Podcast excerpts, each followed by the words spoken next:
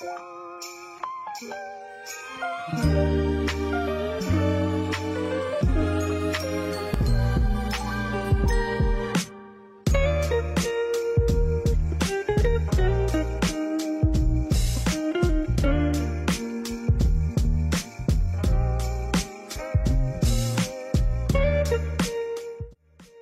Salve galera, eu sou a Bia, sou cogestora do coletivo Ciranda da Paz e daqui a pouquinho vocês vão estar tá vendo a minha carinha aí no podcast. Mas antes, eu gostaria de dar um recadinho para vocês. A gente sempre se propõe a gravar os nossos episódios no território, onde a gente também quer escutar as histórias e fazer ecoar as vozes, certo? Considerando isso, pode ser que vez ou outra role aí o, o barulho do cachorro passando na rua ou então da moto, né? Mas dessa vez, o que rolou foi uma chuva que pegou a gente de surpresa. Mas nada que impeça do nosso trabalho, que foi feito com tanto carinho, também chegar até vocês. Tá lindo demais, eu espero que vocês curtam, que vocês assistam. E é isso. Bora lá assistir? Salve, salve quebrada! Nós somos o coletivo Ciranda da Paz, coletivo feito pela comunidade para a comunidade, lá do Jardim Nossa Senhora da Paz, mais conhecido como Favela da Brataque. Nós somos contemplados pelo PROMIC, que é o Programa Municipal de Incentivo à Cultura, para trazer para o mundo a nossa terceira temporada do podcast Vozes da Comunidade. E essa temporada está sendo gravada aqui no Vista Bela, para gente ouvir e fazer ecoar as vozes dos moradores e as suas potências. Eu sou a Bia, sou psicóloga, produtora produtora cultural, co-gestora do Ciranda da Paz e tô com a minha parceira Isa. Eu sou a Isabelle Mariana Ramos, eu também sou co-gestora do coletivo Ciranda da Paz e eu tô aqui, né, pra, pra dividir hoje com a Bia. Mas então vamos apresentar um pouquinho então da nossa personagem de hoje, né? Ela tem nome de santa, né? Algo que ela brincou até, né, na nossa conversa anterior. Recentemente completou 40 anos, é mãe de cinco filhos, tem dois netos, é casada com o Lucas, foi a terceira moradora das casas do, resi do residencial Vista Bela, tem uma trajetória incrível de ações humanitárias dentro e fora desse bairro. É integrante do movimento hip hop, MC, oficineira de rima e poesia e também utiliza o slam para a libertação de sentimentos. É produtora de eventos do solo ao teto. É uma mulher negra que veio da cidade de Salto, no estado de São Paulo, para conquistar as periferias de Londrina. Eu estou falando da Rita de Cássia Lemos Barbosa, também conhecida como Potira. Muito obrigada claro. por aceitar o convite, nosso. E agora, né? Eu empolgada, que é mulher, muita mulher preta junta, que é muita potência, né? A gente se empolga. É... Bom, vou começar então, já que a Isa falou do nome Rita de Cássia, né? Que eu ia fazer essa pergunta mesmo. Da onde veio o seu nome e aonde que entrou aí na sua história o Potira também, né? Fala um pouquinho pra gente. Bom, é... O nome Rita de Cássia foi devido, foi minha avó que colocou, devido a minha mãe ter tido três meninos, um é, foi aborto, né? E ela teve dois meninos e o sonho da minha avó era ter uma menina, né? E aí a minha avó fez uma promessa para Santa Rita de Cássia, que ela era muito católica, que se minha mãe, minha mãe é, fosse curada do câncer, né? Que a minha mãe estava com câncer, enfim, eu era um câncer é, pela medicina. E se minha mãe fosse curada do câncer, é, que Deus desse, né? Uma menina que ela ia colocar o nome da santa, de Rita de Cássia, que ela fez essa promessa para essa santa, que é uma santa que tem na igreja em Itu, lá em São Paulo, né? E a gente morava na favela de Santa, de Santa Rita de Cássia na época, quando eu, a minha mãe descobriu que estava com, com esse nódulo, com esse câncer no útero. E aí, quando foi feito é, fez biópsia, fez tudo e quando foi feito é, a agenda lá para ela fazer a cirurgia, aí o médico foi refazer os exames, né, para internação e aí o câncer era um câncer de perninhas, né? E aí era a Rita de Cássia. E assim, a minha mãe é, não era católica, minha mãe já era né, evangélica, já conhecia, não gostava, não praticava, não, não sei bem aí essa parte, mas ela não quis ir com uma, de pijama com uma vela da altura dela de ônibus e andar de a pé até a igreja de Santa Rita de Cássia. Uhum. Até falou assim: não, eu ponho o um nome, mas o resto aí a senhora paga, foi a senhora que fez. Enfim, e aí veio a, a negrinha bastarda, né? Uhum. Que o pai não não quis registrar por ter nascido preta, Uhum. sou a mais escurinha da minha família aí. Minha mãe é parda, minha avó é branca. Somos de uma descendência de uma família de circenses, que na época em que havia, né, é, o circo da Inhariga e Arigó, que são os meus avós, é, tinha um circo muito potente, era uma família de circense, até a minha mãe, que a minha mãe também, é, quando criança, foi trapezista, né, de cabelo, faz o coque, roda no trapézio pelos cabelos, e aí ali começou a dispersar um pouco a família, e aí cada um foi seguindo outros rumos. Então a veia artística também já vem, né? Daí. É, tem vários primos palhaços, né? e enfim, já Potira, foi porque eu sempre usei o cabelo comprido, né? Agora tá um pouco mais curto, por conta da idade, o tempo que a gente não tem pra, pra cuidar. E depois da pandemia também quase fiquei sem cabelo, né? Tá caindo muito. Mas na época da escola, na época do, do meu começo como ativista, tanto pelo hip hop quanto pelo movimento estudantil, é, eu usava duas tranças, né? E aí chegou a surgir outros apelidos mais feios, né? Ainda bem que foi o Potira que pegou, né? Chegou, chegaram a me chamar de Indiana Crococá. Oh, meu Deus. Porque eu tenho, assim, é, a aparência bem, bem da, da raça, né, indígena. E é isso, aí ficou pelo movimento social e pelos cós, pelo ativismo, todo mundo me conhece por Ritinha, e pelo hip hop, pela, pela, pela favelidade, é, ficou Potira, MC Potira. Aham. Uhum. Aí a gente começou, né, falando um pouco, assim, sobre o seu nome, essa trajetória, a gente queria também é, falar sobre essa a sua infância, assim, sabe? Você veio, né, de Salto, do estado de São Paulo para Londrina com, por cerca de com 9 anos de idade, né? Isso. Eu gostaria de saber como que foi essa mudança para você, como que era Londrina, como que era Salto, né? Se você puder falar um pouco mais pra gente. Salto é São Paulo, mas é interior, né? É uma das menores cidades que tem. Itu, na verdade eu nasci em Itu, na maternidade de Itu. Mas é, fui registrada em Salto e a gente residia bem na divisa ali. Então eu sou saltense, mas sou ituana. Então às vezes surgem algumas piadas, né? Porque Itu é a terra das coisas grandes. E eu sou, né, Smurf, quase anã. E a minha infância em Salto, eu, eu tenho poucas lembranças. Estamos com chuva. Eu tenho poucas lembranças, né, da minha infância em Salto. É, me lembro da gente ser bastante terrível, né? Era eu e mais dois irmãos mais velhos o Sandro e o João. O João, inclusive, a gente perdeu no caminho, né? Mas é, a gente era bastante terrível. O Sandro era mais, mais velho, então ele colocava eu e o João em cada palhaçada, cada armada. Então a gente vivia quebrado. Eu me lembro muito, muito de ambulância, porque a gente sempre tava indo pro hospital quebrado, né? E até uma vez a gente pulou de guarda-chuva de cima da varanda porque a gente queria voar. E, enfim, um quebrou o pé, o outro se ralou inteiro.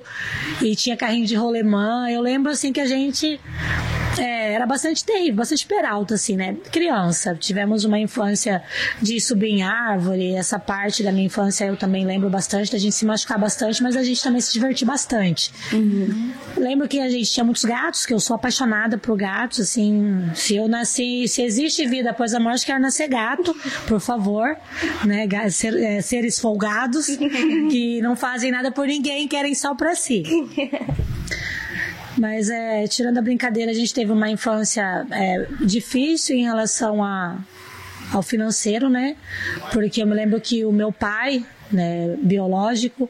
Ele convivia com a gente, mas era ele, ele era alcoólatra, então ele avançava. Minha, ele, não vou dizer que ele batia na minha mãe, porque minha mãe dava duas dele, então quando ele dava uma, ele levava três, né? Mas enfim, era um lar de violência, era muitos palavrões, eu recebia muitas palavras de maldição, né? De falar que eu não ia ser nada, que eu não ia dar em nada, é, por conta da minha cor, ou porque né? Porque enfim, é, várias, várias coisas que a gente só entende depois que a gente cresce. Porque quando é uma criança, a criança não enxerga a cor, a criança não enxerga é, a maldade, na verdade, no ser humano. Muitas vezes está fazendo mal para uma criança e ela entende que aquilo é natural, é normal. E não é. Tem muita coisa que é abuso. E hoje eu tenho essa concepção de que eu sofri vários tipos de abuso, inclusive sexual, dentro da minha família. Uhum. Então são muitas coisas assim, são temas delicados que às vezes eu procuro nem comentar. Mas surgiu no assunto, vamos falar. Viemos de salto porque o meu pai tinha outra família. Uhum. Né? Ele já tinha sido casado antes da minha mãe, então ele tinha outros filhos. E quando ele comprou essa casa com a minha mãe, que eles já estavam juntos há muitos anos, e ele enganou a minha mãe, que a casa era dela. E a casa não era dela, a casa estava no nome dele. Então quando ele ia fazer mesmo esse divórcio com a ex-mulher dele, ele vendeu a casa e deu pra gente só o dinheiro da passagem pra gente ir embora. E aí minha mãe pegou eu e os meus dois irmãos mais velhos com a roupa do corpo, os sacos, né, com roupa, a gente não tinha condições nem para embalar. E aí a minha avó já morava aqui no Paraná, porque a minha mãe era é, de Bandeirantes, aqui no Paraná. A minha família era daqui, a maioria. E aí a gente veio embora pro Paraná. Né? Isso eu tava com 9 para 10 anos. Uhum. É, você já trouxe algumas coisas relacionadas à sua família. É, eu queria perguntar, né, é, como, que, como que ela é hoje? Quem é essa família hoje? Como é que tá essa relação? Bom, na verdade, a vida me moldou a outras, a, a outras visões a respeito de família, uhum. né? Hoje, a minha mãe é viva, eu tive um padrasto, o seu Brito, né, o Licurgo, que foi um pai excepcional para mim. Ele entrou na minha vida, eu já estava na adolescência. É, mas ele assim me ensinou muito sobre caráter, sobre é, responsabilidade social. Ele era segurança, né? Trabalhava na, como vigia noturno e ele foi um homem assim que quando ele entrou na nossa vida, nós já éramos adolescentes, eu os meus dois irmãos mais velhos, inclusive já tinha mais o meu irmão mais novo e a minha irmã, que é a caçula, mas ele teve muita dificuldade de entrar na família. Porque é uma mãe que cria os filhos sozinha e ela, ela cerca esses filhos. E hoje eu entendo a minha mãe, que ela cercava a gente de uma forma que nós éramos como oncinhas que se preparavam para arranhar qualquer um que chegasse perto, mesmo que chegasse com afeto. Então ele teve bastante dificuldade para fazer amizade com a gente e tudo. Mas quando eu aceitei ele, eu aceitei de verdade, eu e meus irmãos. Eu pareço mais com ele do, com meu, do que com meu pai biológico, tanto fisicamente, ele é negro, ele era negro, né, que ele faleceu e também assim uma pessoa bastante ativa e eu costumo dizer que eu sou filha dele. Sem saber, a minha mãe já tinha eu com ele, né? Uhum. E muita gente pergunta porque a filha dele, quando a gente senta juntas, meu cabelo não é tão cacheado, porque eu tenho mais a descendência indígena, né? Assim, uma mistura do afro-indígena, vamos dizer. E ela não, ela já é o cabelo bem cacheado, mas ah, você olha nós duas assim fala que somos gêmeas. Uhum. Tamanho, magrinha, tudo, somos muito parecidas. E quando a minha mãe teve eu, minha mãe não conhecia conhecia ele. Então a gente fala assim que já era um algo pré, premeditado, né? De eu ser filha dele. Legal. É, ele, ele faleceu, foi uma perca muito dolorosa pra gente, né? Ah, nisso eu já tava, já era mãe, já, já tinha a Andiara e o Carlos, já estava de maior quando ele faleceu, não faz tanto tempo assim que a gente perdeu ele. Mas eu acredito que foi um divisor de águas na minha vida. Mas família para mim hoje vem a ser eu, meu marido e os meus filhos. Legal. A minha mãe, ela me criou, eu sou muito grata por tudo que eu aprendi com ela. Eu acredito que parte de mim é ela, entendeu? Assim, numa nova versão, talvez piorada. Me perdoa, mãe, mas é, foi o que eu consegui fazer com tudo que eu tinha. Mas é. Eu tenho o meu irmão, o Sandro, né, que ele tá preso, uhum. é o nosso irmão mais velho. O João, que a gente perdeu, que foi uma, uma perca assim irreparável, que é algo que ainda fere bastante, ainda eu trago muito à tona na minha vida a perca dele, Sim. porque foi uma coisa que deu aquela baqueada mesmo na família. Uhum. Aí eu tenho abaixo de mim, né, que eu sou a, a neguinha parda do meio, que é o que o irmão que mais sofre. é o do meio. E aí eu tenho meu irmão mais novo, que é o Jean, que ele é cadeirante. Certo. Ele tomou seis tiros quando ele tinha 14 anos, uhum. na guerra do tráfico, lá no João Turquino, quando a gente morava lá.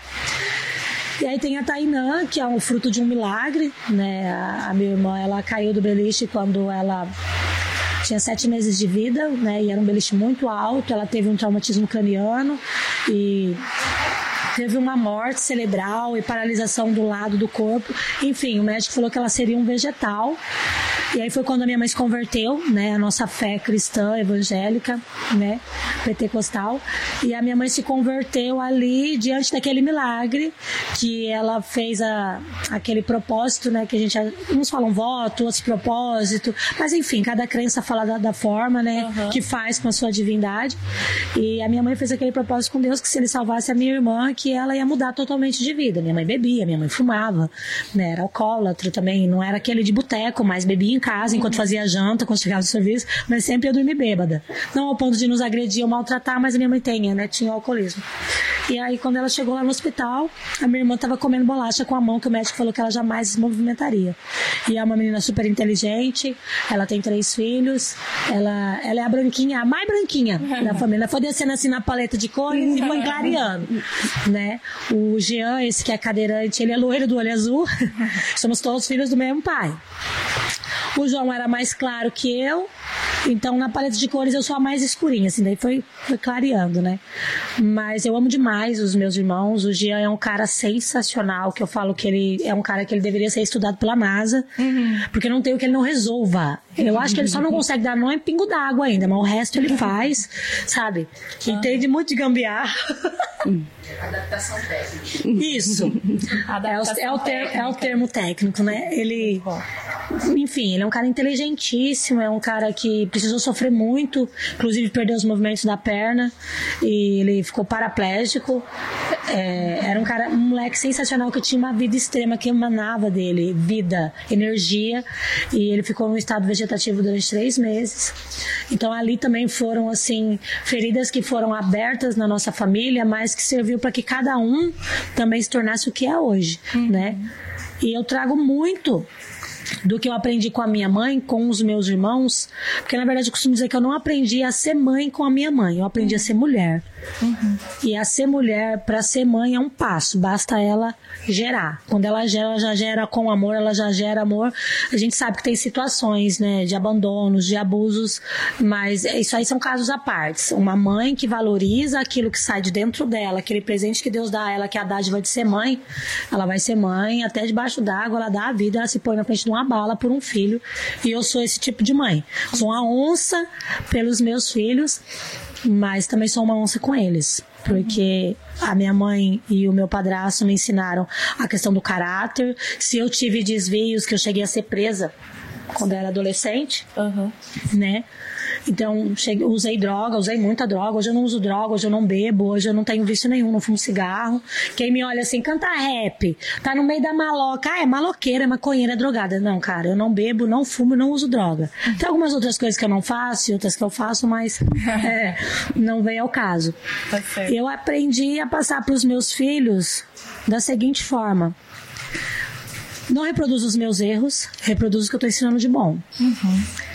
Os meus filhos, eles têm uma visão de mim, assim, pelo que eu entendo e pelos que eles me falam, que a gente procura conversar pouco sobre mim. Ele, a minha filha, num, ela faz parte do nosso projeto Alices e num, numa. É, ela fez um texto, né? Falando sobre uma mulher que ela admirava. A gente trouxe isso, né, para as meninas. Ah, quem você admira, que você gostaria de ser igual ou algo do tipo, né, que você traz como ícone para sua vida. E a minha filha, ela falou que ela gostaria de ser igual a mim. Porque ela vê eu sempre lutando, ela vê eu cair, mas ela vê eu levantar. E que ela vê eu tratar as pessoas com amor e com respeito. E que ela gostaria de ser igual a mim. Então, isso pra mim, assim, não tem, não tem dinheiro no mundo que paga, né? Ver ouvir isso dos meus filhos. Uhum. Certo. É, você já falou um pouco sobre a sua mãe, sobre a sua família, né? É, quando nós estávamos né, na na, conversa anterior, é, você citou é, sobre a relação da sua, da sua mãe com a Zilda, que foi uma das fundadoras né, da Pastoral da Criança e do Idoso. Eu gostaria de saber se você acha que essa essa vontade da sua mãe de ajudar outras pessoas, se isso influenciou na sua vida. Muito, demais. Eu acredito que essa parte da vida da minha mãe, quando ela, ela, ela sempre foi de ajudar as pessoas, né? Mas quando ela, ela, ela entrou, né, para a equipe do João Turquino que fazia a multimistura com a pastoral, eu acho que ali ela se encontrou, que foi o que aconteceu comigo em algum momento aí também da caminhada, que foi se encontrar e entender qual era a missão, né? Qual era o meu lugar no mundo, qual era o lugar dela, que ali eles cuidavam de crianças, né? Aquela multimistura que eles produziam ali, que foi é, um projeto da, da doutora Zilda. E aí ela começou a entrar dentro das quebradas e unir mulheres naquele projeto, porque as quebradas era quem precisava daquele projeto. Então ela teve essa visão. E no João Turquino não foi diferente. Ela escolheu mulheres que já faziam um trabalho, né? Uniu essas mulheres. E eu tenho, assim, eu era. Tinha 12 anos na época, 11 anos, mas eu lembro delas num fogão de lenha, né? E aí numa panelona grande, elas viviam queimando as mãos, os braços, porque tinha que torrar toda aquela mistura, né? E aí eu lembro que a minha mãe tem parte nisso, que eu sei que tem ingrediente ali, eu não me lembro qual, dessa multimistura atual hoje que é servida essas crianças, que foi uma parte, eu não me lembro se foi a folha da mandioca, a casca do ovo, alguma coisa que trazia, né, é, uma energia maior, uma vitamina maior para essa, pra essa, pra essa farinha. E eu lembro delas queimando isso na panela de ferro, no fogão a lenha. E ali, elas, enquanto elas estavam fazendo aquilo, elas compartilhavam histórias e o desejo de melhorar a vida dos outros. Uhum. Ah, mas fulana está passando por tal coisa. Ah, o que, que a gente poderia fazer para ajudar? Ah, vamos arrecadar, ah, vamos isso, vamos aquilo. Então eu cresci vendo ela fazer visitas, né, para pessoas, para verificar a condição. Infelizmente a gente enfrenta muito oportunismo, né?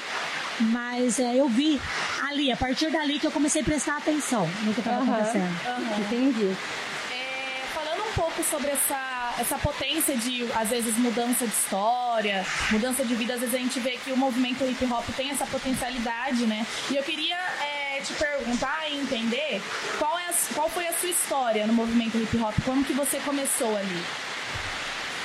Na verdade, o movimento hip hop foi quem me salvou. Uhum. Eu costumo dizer que ele foi uma ferramenta de transformação usada por Deus na minha vida. Talvez se não fosse o movimento hip hop, hoje eu não teria vida para estar aqui, né? Tudo, eu era usuária de droga, estava desandada na droga, vamos dizer assim, português claro, para todo mundo entender. Desandada na droga é entregue, doente, né, escrava.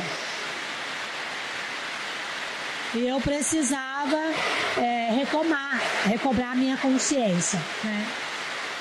E aí eu gostava muito do rap. Já tinha participado, gostava muito de escrever poesia, mas em relação a fazer parte do movimento hip hop como artista, como ativista, isso não tinha passado pela minha cabeça ainda. Apesar de eu escrever várias rimas e tal, ir nos eventos, mas ser uma artista do hip hop, não. E aí um dia eu me lembro que eu sentei na calçada, estava muito louca de madrugada, e já estava cansado daquilo. Para mim já não tinha mais sentido. E eu ainda era adolescente. E aí estava tocando numa casa uma música do Realidade Cruel que se chama Depoimento de um Viciado. Comecei de forma curiosa. O cigarro de maconha não era droga, era o que todo mundo me falava. Experimentei, nem eu mesma acreditava. E tem uma parte desse som que ele pega e traz uma, um refrão de uma música muito conhecida, da bossa nova, do jazz, do blues, na verdade, né? Que fala: Um dia frio, um bom lugar para ler um livro. O pensamento lá em você, eu sem você não vivo. E tem várias partes dessa música que fala assim, 30, 30 quilos mais magro, vai vendo. O resultado é por essência do veneno.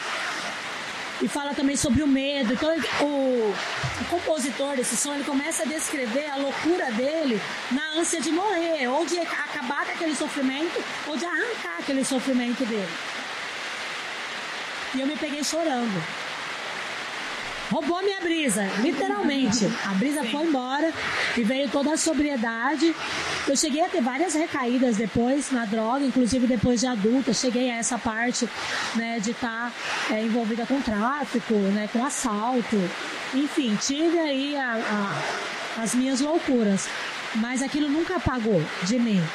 E naquele momento, quando eu me encontrei com realidade cruel naquela música, eu entendi que tinha algo muito maior com as minhas riminhas, ou com as minhas poeminhas, ou com as minhas cartinhas, uhum. né? E eu sempre acreditei muito é, no que Deus coloca na vida da gente. E se Ele coloca, Ele coloca no momento certo, não tem atraso, não tem falha, e sempre tem um porquê. Eu costumo dizer que as pessoas não se conhecem simplesmente por acaso. Tudo tem um propósito. Né? E aquele propósito ficou ali, gravado em mim. E aí eu comecei a me envolver mais, mesmo ainda tô nas recaídas e tal. Comecei a me envolver mais oficinas, né, pela rede da cidadania na época. E aí comecei a conhecer melhor a história do hip hop, porque não adianta a gente fazer parte de uma cultura ou você fazer parte de um projeto se você não conhece a história desse projeto, o porquê, a raiz. Se você conhece, primeiro respeita. E segundo, pratica. Né? E terceiro, respeita de novo. Porque teve pessoas que deu sangue. É uma cultura negra, de matriz africana, né? É uma cultura de revolução. O rap é revolução. Eu sou MC, mas eu fiz oficina de DJ, eu fiz oficina de grafite. Quero mandar um abraço para nossa amiga Narizinho, que está fazendo o fundo aqui da nossa, da nossa entrevista. Fiz a de DJ, a de MC, a de grafite e a de Girl. Então eu dançava, eu grafitava, eu discotecava, mas a minha paixão sempre foi ser MC, né? Uhum. Que é uma forma que a gente tem de mostrar a nossa visão ou de falar por pessoas que não têm voz. Uhum. Você falou sobre a sua vida no hip hop, né? Eu gostaria, e você é uma das pioneiras, né, de Londrina, mulheres. das mulheres. Eu gostaria de saber o que que você vê de mudança de quando você começou e de hoje, sabe? Ah, tem a gente costuma dizer que a gente pavimentou a estrada, né?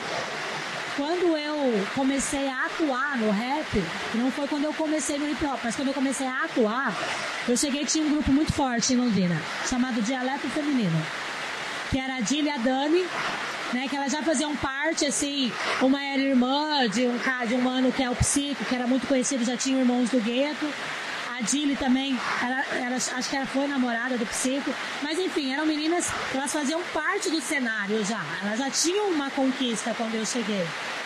Então, quando eu cheguei, pra mim, elas são ícones pra mim. A Dani costuma dizer que eu sou ícone pra ela, porque assim, ela fez uma escolha de parar.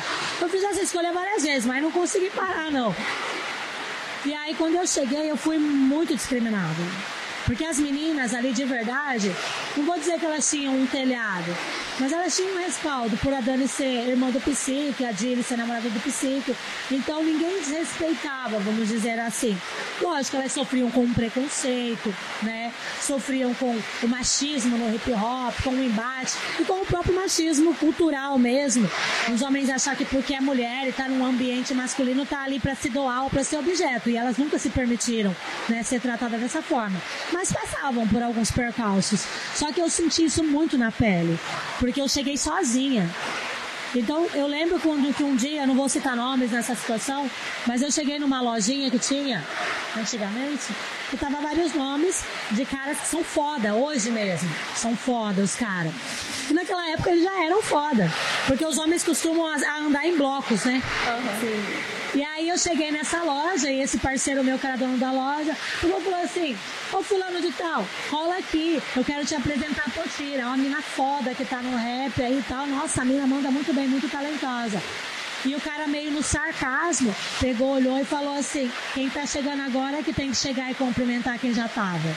Nossa. E aquilo bateu. Eu falei, lógico que é. Eu tô chegando com toda humildade. Não é por ser mulher que eu vou aceitar ser pisada, mas eu tô aqui. Se for pra ser ombro a ombro, tamo junto. Então ele sentiu que eu já não tava pra brincadeira. Eu nunca fui de brincadeira com as coisas, né? E aí, entrei na roda, cumprimentei todo mundo. E aí tem um dos meninos que eu gosto demais, né? Eu também não vou citar o nome para não dizer que puxei sardinha, mas ele pegou e falou assim: caralho, mina, você chegou chegando, hein? Chegou chegando. Eu gostei, velho. Mulher tem que ser assim, porque senão os caras já acham que é brinquedinho pra eles brincar. Você tem todo o meu respeito, meu apoio, e a gente é amigo, parceiro até hoje, né? E ali eu senti que não ia ser mamão, não ia ser fácil. Mas a gente já tinha, é, já tinha algumas meninas que faziam parte das oficinas, então eu já decidi, já vamos montar um grupo, já vamos fazer umas letras. E aí a gente colocou o nome de triagem, né? Foi o nosso primeiro grupo, a primeira formação foi a triagem. Inclusive a Grazi Latica é, faz parte dessa primeira formação, a Keila K, a Panzinha faz parte dessa primeira formação e várias minas passaram por essa primeira formação. Por isso ficou o nome de triagem. Elas uhum. passavam por ali e despontavam para onde elas queriam ir. Então a triagem só mostrava para elas como que funcionava o convívio do rap, né? Por ser mulher. E durante a caminhada no rap, assim, gente, eu fui muito usada de degrau. Muito uhum. usada. Tem mano aí que vai saber do que eu tô falando. Eu nunca joguei na cara, mas agora eu vou jogar. De me chamar e falar, ah, você é boa mesmo? Tô ligada que você é faz um refrão pra mim nessa música, eu vou ali pegar um suco pra nós, vamos ver o que, você faz em cinco minutos.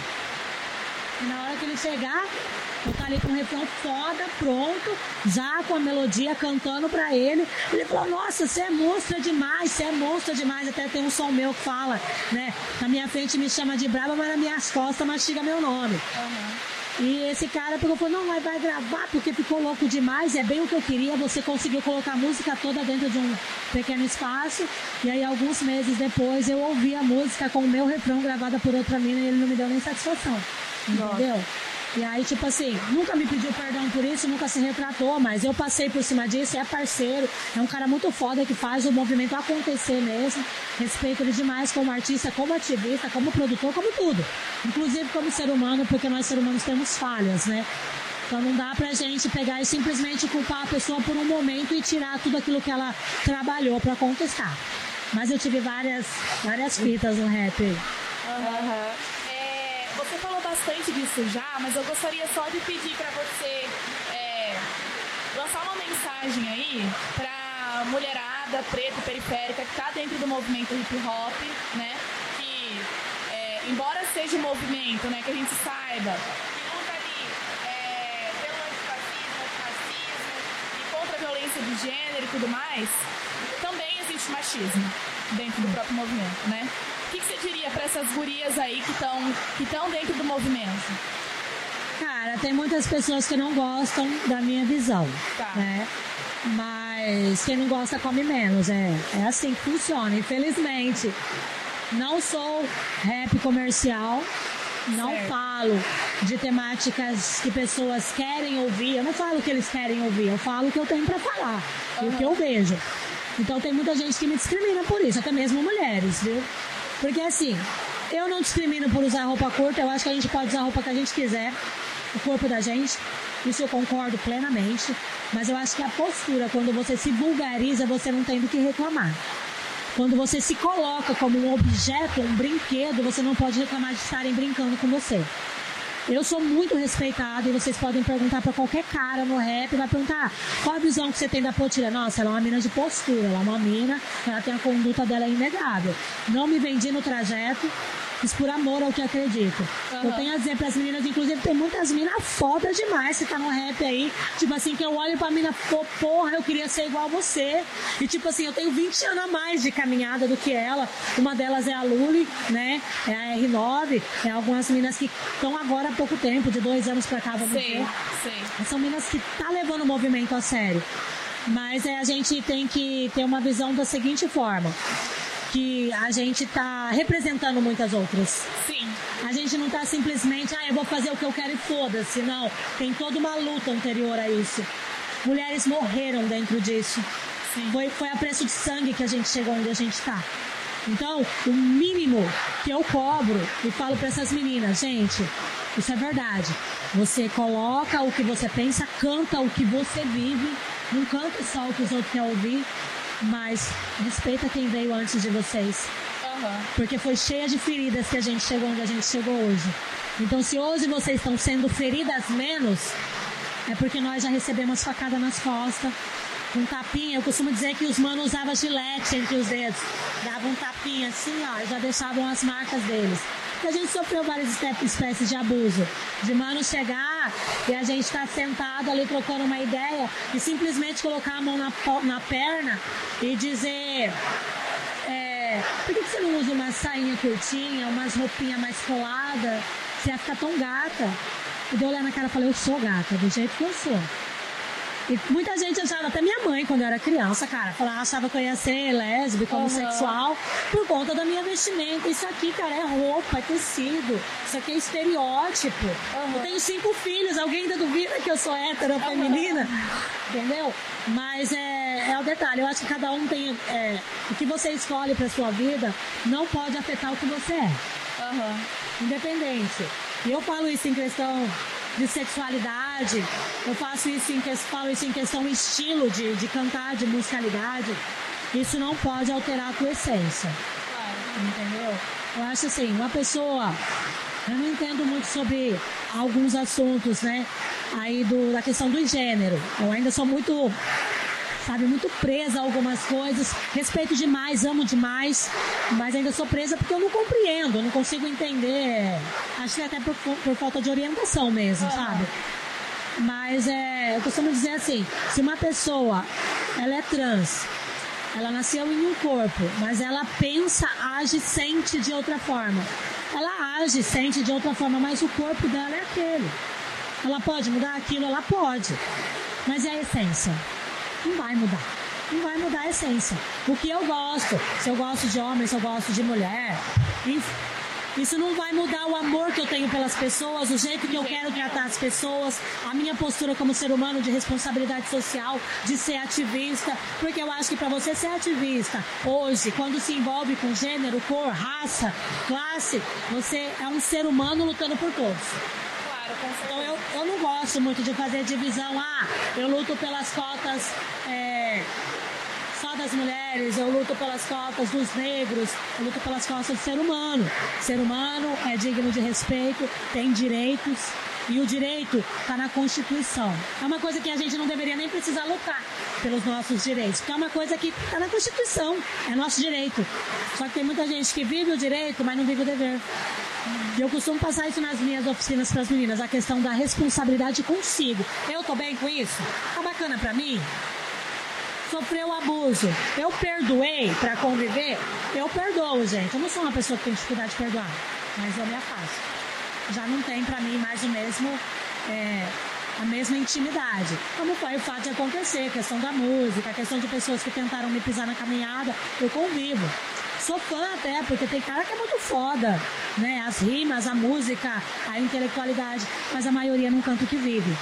E o que eu falo para as meninas hoje, canta o que vive, respeita a sua essência, escolha o que você quiser escolher para sua vida, mas não deixa de ser o que você é.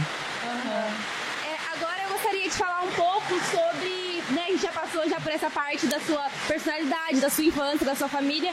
Agora falar um pouco sobre o bairro Vista Bela. Eu gostaria, né, você é uma pessoa que passou por diversos bairros de Londrina. Eu gostaria de saber como foi essa trajetória até chegar aqui. Eu acho que eu fui fazendo o cursinho para chegar na faculdade, né? As quebradas onde eu morei, não só em Londrina, mas Rolândia também, né? Eu morei só em quebrada foda. União da Vitória, João Turquino, Novo Amparo. Só quebrada monstra aonde tem potenciais pessoas, mulheres, homens, enfim. Que assim, se regaçar a manga e fazer pelo outro de bom o que tá fazendo de ruim, nós ia mudar o mundo. Eu tenho essa certeza. E eu aprendi muita coisa no decorrer disso. Eu perdi vários pedaços de mim nessa caminhada. Mas quando eu cheguei no Vista Bela, o pouco que tinha sobrado inteiro, eu tive que juntar e colar com algumas outras mulheres que eu fui conhecendo tanto na caminhada que eu reencontrei aqui, quanto a gente entender que era um outro nível. É como você passar de fase num jogo. Fui passando as fases menores até chegar para lutar contra o chefão. Vista Bela é isso. Eu chegar aqui e encontrar tudo que eu tinha encontrado de dificuldade pequenas nos outros lugares, aqui foi um globão. É, É, bom, queria entender então a sua chegada no Vista, né? Como que você é, conseguiu a, a moradia? Como foi esse processo? Na verdade, eu morava no João Turquino quando eu era criança. A gente saiu de um despejo, porque a minha mãe, ela, Ela tinha voltado com meu pai e meu pai mais uma vez abandonou a gente na Rua da Amargura, sem ter para onde ir. A gente foi despejado da casa que a gente morava, não tinha condições de pagar o aluguel. E aí a gente foi morar na garagem do fundo da casa de uma tia minha. E aí nessa garagem do fundo era onde ficavam os cachorros. Então a gente, né, e de certa forma era humilhante aquilo, né? Sim. A gente jamais que vai deixar de agradecer porque né, deu um telhado sobre a nossa cabeça. Mas aí essa minha tia apresentou para minha mãe algumas lideranças comunitárias da época. Né, que é, é, acho que é Gorgoleto, Célio Gorgoleto o nome, e a assistente social da Coab, que era. Como é que é o nome dela? A loira do cabelo curto, da Coab? Não. É, é a Edna. E aí eles foram, fizeram uma visita lá na casa da minha tia, viram a situação da minha mãe. Nós éramos quatro, criança pequena, né? Cinco, porque já tinha minha irmã pequena. E aí ela falou assim, a gente já ver o que consegue pra vocês. Uns 15 dias elas chegaram lá com um caminhão, colocaram nós dentro do caminhão e levaram a gente com um barraquinho do tamanho de um banheiro lá no João Turqueiro, né? Eu só tinha 12 anos, né? E aí a gente foi pra lá, meu pai foi embora. E aí a gente pegou e foi construir esse barraquinho, era chão pilado. Então ali a gente passou por uma série de situações, inclusive né, a chuva que está tentando nos atrapalhar. Uhum. É, foi uma chuva que destelhava a nossa casa direto. A gente chegou a sair no jornal lá, e meus irmãos com o pezinho balangando ali, a casa destelhada, alagada. Então, assim, é, são coisas que hoje eu olho e falo, pô, desnecessário, né? Mas foi necessário, sim, porque marcou a minha história algumas situações que é por isso que eu lembro quando eu tô falando, né, a respeito. Só que aí no João Turquino, eu me casei, né, com o meu primeiro marido, eu tive Andiari Carlos, me separei porque começou a ser um lar abusivo, um lar de violência, eu não ia aceitar aquilo, né? Já tinha minha consciência formada por tudo que eu vi minha mãe passar, minha avó passar. Claro. Né? E aí a gente se separou e eu fui fazer a minha vida. E eu lembro que o meu primeiro eu comprei, eu morava com a minha mãe, meu irmão foi baleado, enfim, a, a, algumas coisas assim, eu erro na ordem cronológica, né? Mas enfim, aconteceu tudo isso uhum. até o ponto de eu comprar uma casinha que era na, no fundo de vale. Mas era dois cômodos muito bonitinhos, cara. Sabe aquela casinha de boneca? Onde você consegue colocar sua geladeirinha, seu fogãozinho, tem um lugarzinho pro seus filhinhos dormir. Eu já tinha Diário Carlos. Então, pra mim ali, foi assim, realização de um mini sonho, né? Toda mulher, quando ela. Todo ser humano, quando ele começa a progredir, ele quer ter o seu canto, ele quer começar com a sua independência. Eu sempre fui muito independente. Tanto que eu fugi de casa, eu tinha 14 anos. Fugi, fui embora, vou viver minha vida. A polícia que me buscou, mas não queria voltar. né? Enfim, eu comprei essa casinha, só que era fundo de vale. Né? E por quando eu tive a Andiário Carlos, que eu me separei do pai deles, o Daniel, é, as assistentes sociais da Epismel, na época, porque eu fazia curso na Epismel quando eu descobri que estava grávida, elas falaram assim pra mim, Rita, faz seu cadastro na Coab. Só que eu era de menor. Uhum. Aí a complicação. Ela falou assim, Rita, você vai conseguir fazer esse cadastro quando você tiver com 18 anos. Mas eu acredito que pelo fato de você ter dois filhos, né, e tal. Enfim, eu lembro que eu fiz cadastro da Coab encaminhado por elas. Não lembro ali que parte do cenário ali que aconteceu. Uhum. Aí quando eu comprei essa casinha no fundo de vale, eles desapropriaram, porque eles vão lá e arrancam as famílias, não quer saber se você tem pra onde ir. Eles me desapropriaram da minha casinha. Eles colocaram na ordem de urgência o meu cadastro da Coab. Porque eu era mãe, eu atendia os critérios, vamos dizer assim, né? Eu atendia os critérios, então eles me colocaram numa ordem de urgência. Mas isso, a Andiara tava com um ano e sete meses, não, um ano e nove meses e o Carlinho com um mês de vida, quando eles me tiraram da minha casinha lá.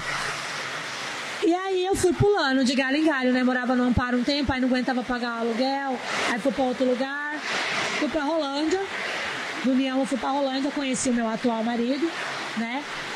Então ali, esperando a casa da Coab. Né? Uma hora canta, uma hora acontece. E aí a gente veio de Rolândia, eu já tinha o Nicolas, que é o meu terceiro, e estava grávida da Elissa, que é a minha quarta filha. Olha a quantidade de tempo. E aí a gente morava numa casa que talvez alagava mais que aqui, muito mais. Descia água nas paredes assim, que levantava um palmo do chão de água nessa casa. E aí é, me ligaram da Coab Tava grávida da Elissa de sete meses.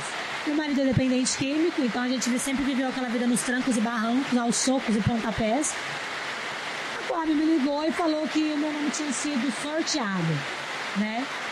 E que ia ser liberado um canteiro, uma tabela e tal e tal. Então isso foi é, final de 2000, comecinho de 2011. Uhum.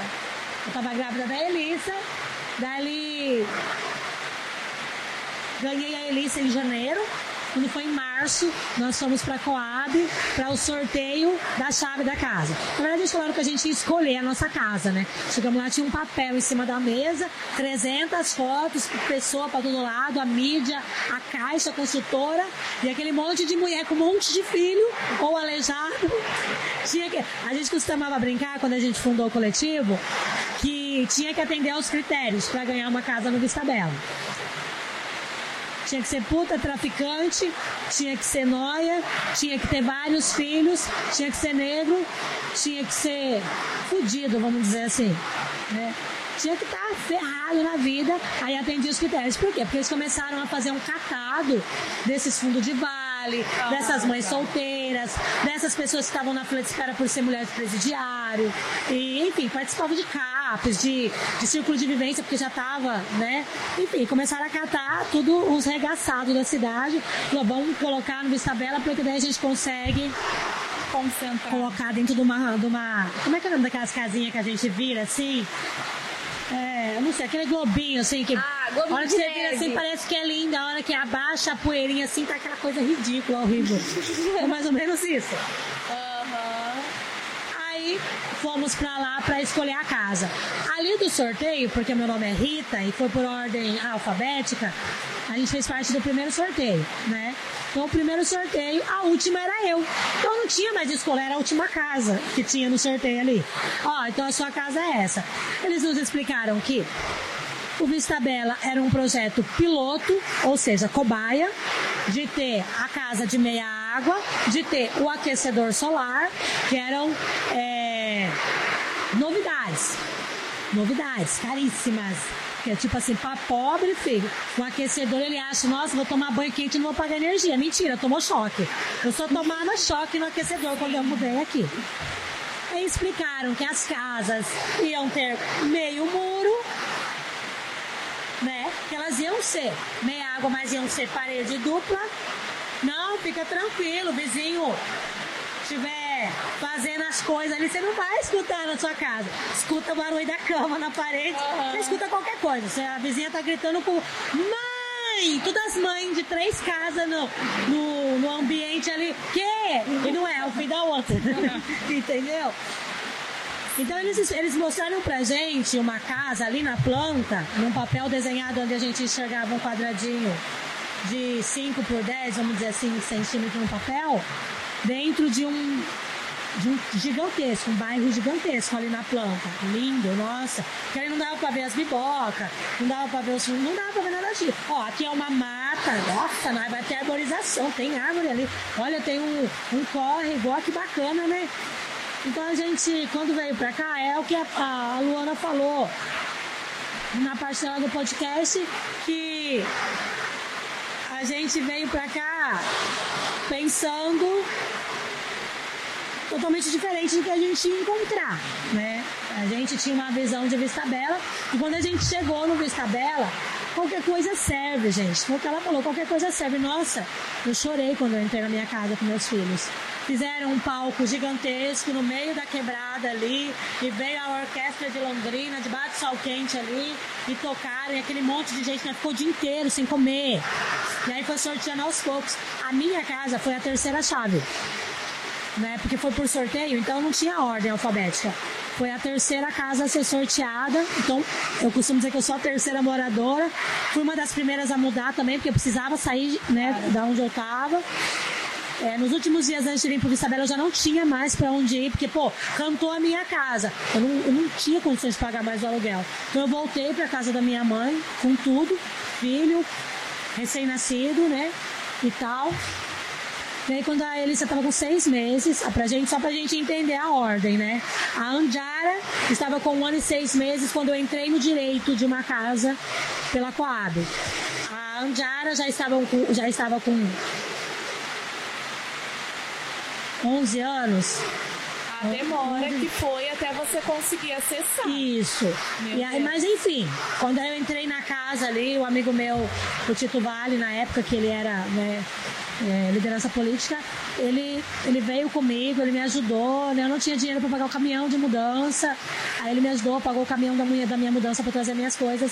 Quando a gente entrou na casa para conhecer a casa no dia do sorteio, na hora que você entra e você visualiza uma uma opção de futuro que você já não tinha mais, cara, é emocionante demais. E é um sonho realizado. Meus filhos trepando nas coisas, já trepando na pia, fazendo test drive da casa. É, Entramos na casa, ligamos a água, colocamos as torneiras, né? Porque eles deram os kits pra gente, colocamos as águas, ah, tudo pra funcionar. Não, tá funcionando tudo. A hora que a gente saiu, explodiu o relógio. Parecia pipoca no começo, os relógios explodindo. Porque daí começou a abrir as águas, né? E aí, tipo, começou a aparecer que nas tubulações já tinham toda aquela, é, aquelas falcatruas, que a gente encontrou muita gambiarra, né? No fundo do Vista Bela, debaixo da terra. E em cima também. E aí, Pra você ter uma ideia como que, gente, como que nessa questão de ter a minha própria casa ou dos aparatos que o Vistabela tinha a oferecer, eu fiquei três dias sem luz porque eu não sabia que tinha uma central de luz atrás da porta. Eu ligava na Coab, não, mas tem luz.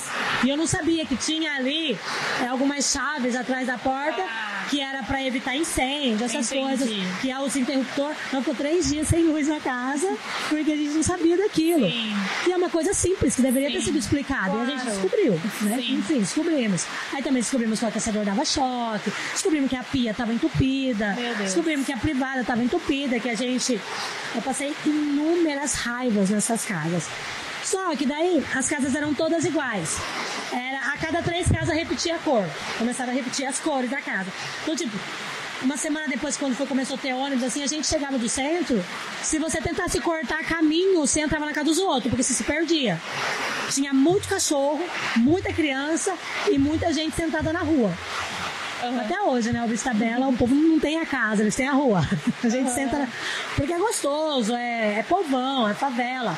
O, fa- a o Vista Bela é uma favela bela, gente. Ele tem ali as suas peculiaridades, mas é, é uma periferia, é um bairro onde trouxe. É como diz Racionais: você sai do gueto, mas o gueto nunca sai de você. Exato. Então a gente saiu do fundo de vale, os catadores saíram de lá dos fundos de vale, onde tinha ali os seus pontinhos de reciclagem, onde tirava o seu sustento, e foram trazidos para o condomínio 10. Aí você vai colocar um catador que vive de catar dentro de um condomínio, dentro de um prédio, ele vai pôr aonde? Pôr dentro do apartamento. Aham. Então foi uma coisa que, tipo assim, foi muito às pressas, época de campanha.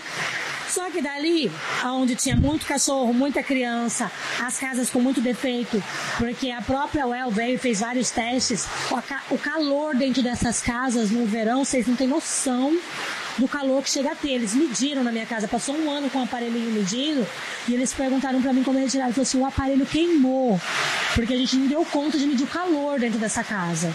E no frio, eu que sou frienta, ixi, eu enfio pano, papel debaixo da porta, assim, papel pra todo lado, pra tampar o frio. Porque a casa é muito fria no, no, No inverno. no inverno e muito quente no verão. Mas era a nossa casa, é a minha casa, a minha vida.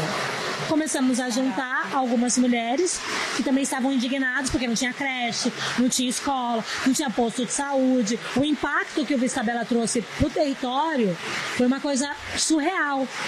Os mercadinhos de volta não dava conta. E aí, né, as potencialidades de dentro de uma quebrada. Começou a surgir portinha de boteco até na janela da sala, né? pra vender uma dose, pra vender um salsichão. E começou a pipocar os comércios e começou a pipocar as lideranças.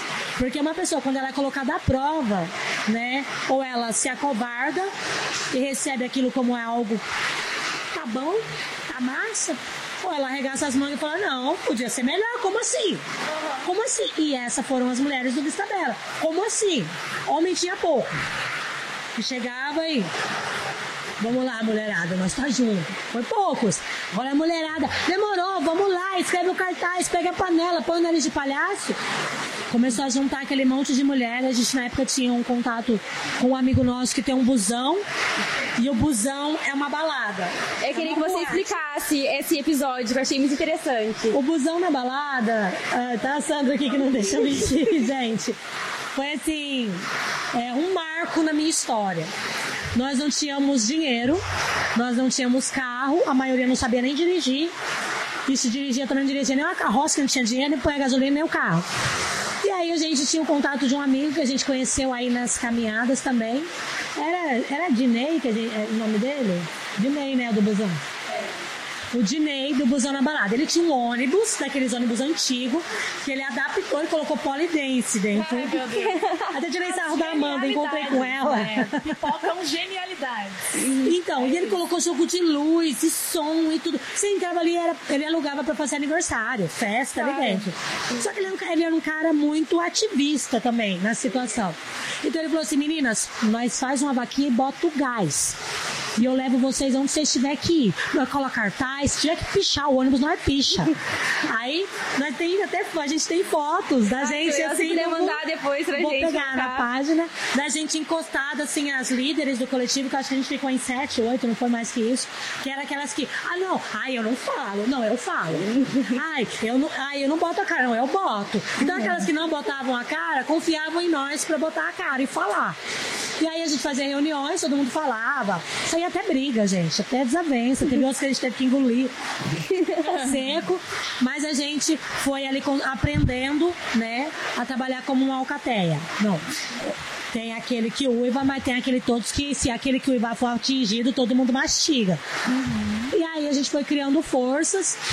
E aí tínhamos né, alguns contatos políticos, a Sandra tinha, eu tinha, a gente também tinha alguns conhecimentos já desses outros bairros que a gente tinha morado, já dessa caminhada, né?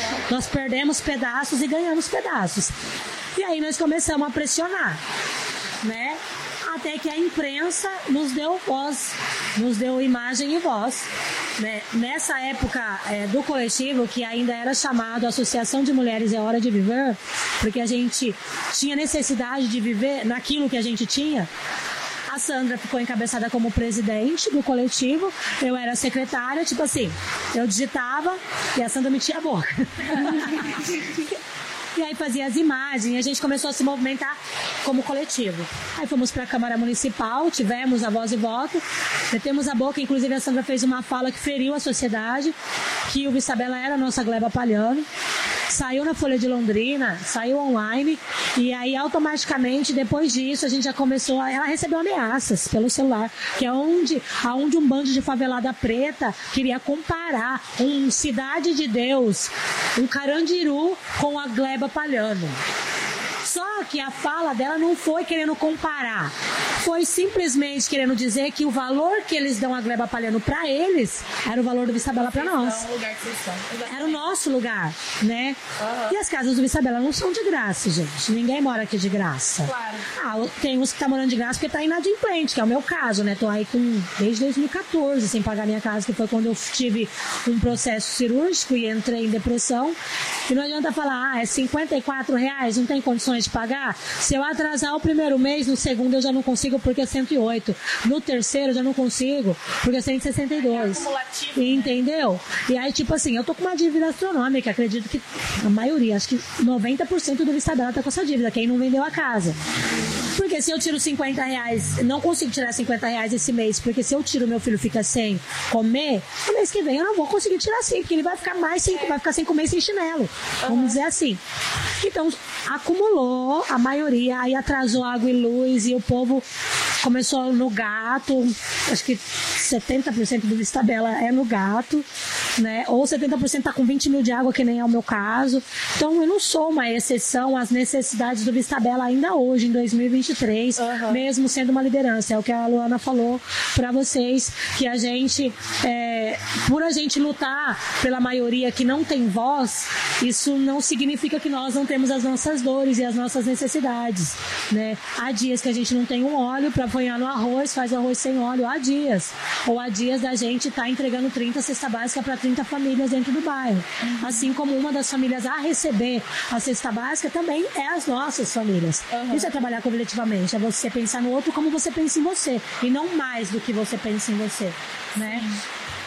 Então a gente foi aprendendo no decorrer. Foi lançada uma comissão chamada Vida Nova Vista Bela, que saíram até bottoms, colantes, toner, cartaz, embelezaram diante da mídia o Vista Bela e aí começaram a dar voz pra gente, independente das críticas, alguns criticavam. Ah, mas tá reclamando de quê? Tá ganhando casa, tá morando na, né, na rua, na casa dos pais. Ah, não sei o quê. Né, um bando de favelado, um bando de preto, não sei o quê. Olhava pra nós aquele bando de mulher preta. Ah, escureceu o lugar. Quantas vezes a gente não ouviu Meu isso? Deus Nossa, tá escuro céu. daquele lado. Então foram tipos de abuso. Que horror. É, ah e eu acho interessante você falar isso porque parece muito que é algo como se você ganhou a casa, como se você não tivesse que pagar, né? Sim. E você tava falando sobre essa questão de inadimplência, né? Eu fui dar uma pesquisada, assim, pra ver várias matérias. E a maioria da mídia londrinense só foca na quantidade de pessoas que não estão pagando, mas nunca vai saber o porquê que elas não estão pagando, né? Porque saiu uma matéria. Sempre que fala... perguntam pra gente, principalmente as lideranças do bairro, a gente tem a nossa visão, algumas têm visões diferentes, mas a gente procura alinhar para seguir juntas. Mas assim, é, a gente entende que é, primeiro que é cultural, né? Ao pobre nasceu pobre, vai morrer pobre. Vai trabalhar para manter o que comer, porque na verdade não tem consciência de pagar onde vive. Ah, ganhou casa, agora não precisa pagar onde vive, vai comer melhor. Uhum. Gente, não adianta. Quando a gente mudou para Vista Bela, a gente sofreu muito preconceito em relação a procurar emprego. Sim. Não podia colocar no currículo que morava no Vista Bela. Por quê? Porque tirou a favela inteirinha de Londrina e jogou no Vista Bela. Então ali só tem bandido. Ali só tem puta traficante ladrão, né? E não era. Mãe solteira não é puta. Mãe solteira é uma guerreira que ela não teve o apoio do companheiro e um ato que os dois fizeram de comum acordo ou não, mas a, gerou um feto, entendeu? Gerou uma criança, uma vida, e aí ele tem o direito a se abster daquilo. É.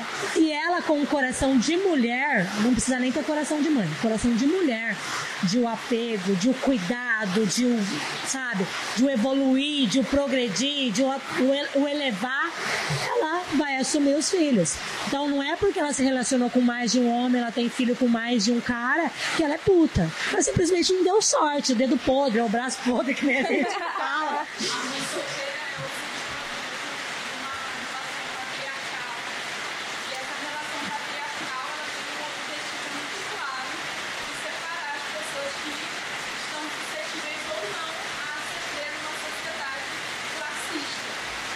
Exatamente, exatamente.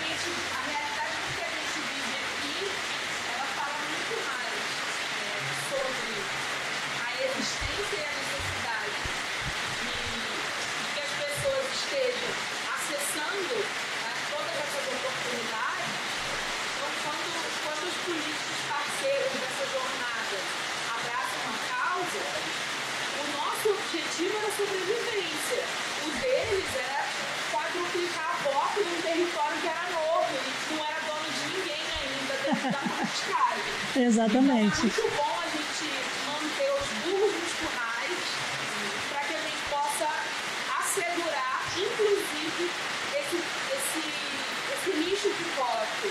Né? Então, as lutas e, e todas as pautas dessas mulheres, elas perpassam a resistência que faz a favela existir até hoje, depois de mais de 300 anos da resistência da primeira. Né? Sim esse ato de resistência e sobrevivência uma sociedade que não responsabiliza o homem por abandonar um filho. Exatamente. A responsabilidade é uma falha de caráter das mulheres. Entendeu? Hipocrisia é. Uhum, exatamente. Demais. Então nós somos frutos, né? Eu sou sempre fui, é, até eu me casar, né?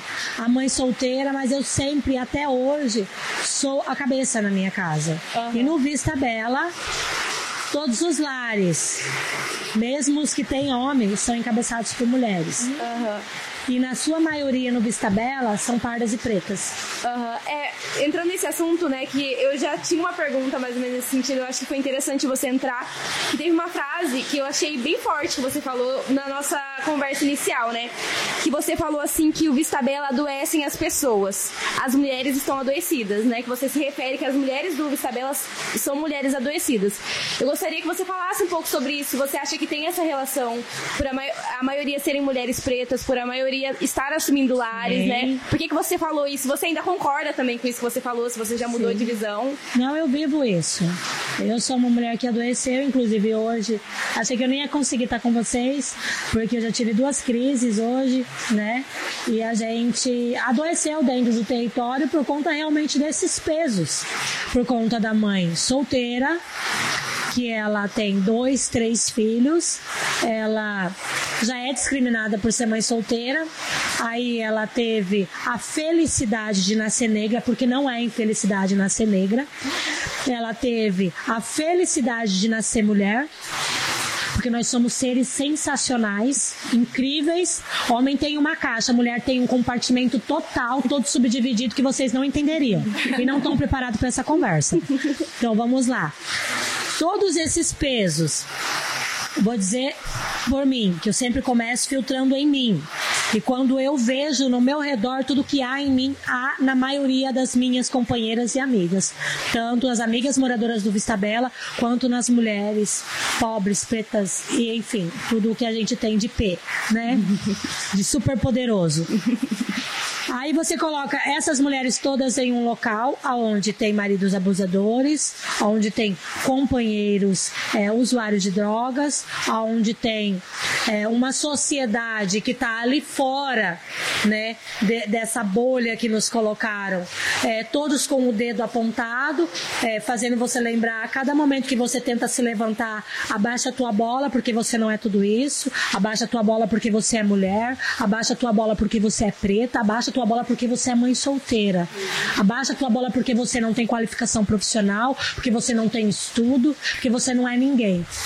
Então, esses pesos de, do que vem de fora, somado aos que vêm do entorno, explodindo junto com o que já tem dentro de nós, isso adoeceu todas as mulheres do Vista Bela, mesmo aquelas que ainda têm a lucidez, mesmo aquelas que têm um emprego, mesmo aquelas que não são pretas, mesmo aquelas que não são mãe solteira, quando elas chegaram dentro de um ambiente abusivo, como é, o Vista Bela é, é né? E eu não estou dizendo abusivo pelas paredes, mas eu estou dizendo a própria população. Quando eles não se abusam, quando a gente, como mulher, a gente não se anula, a gente não se violenta por si só para suportar o que está fora, o que está fora olha para tua cara e fala assim: é pouco, você podia fazer muito melhor. Você não é mulher? Você não é preta? Você não é foda? Entendeu? Então a gente recebe isso todos os dias.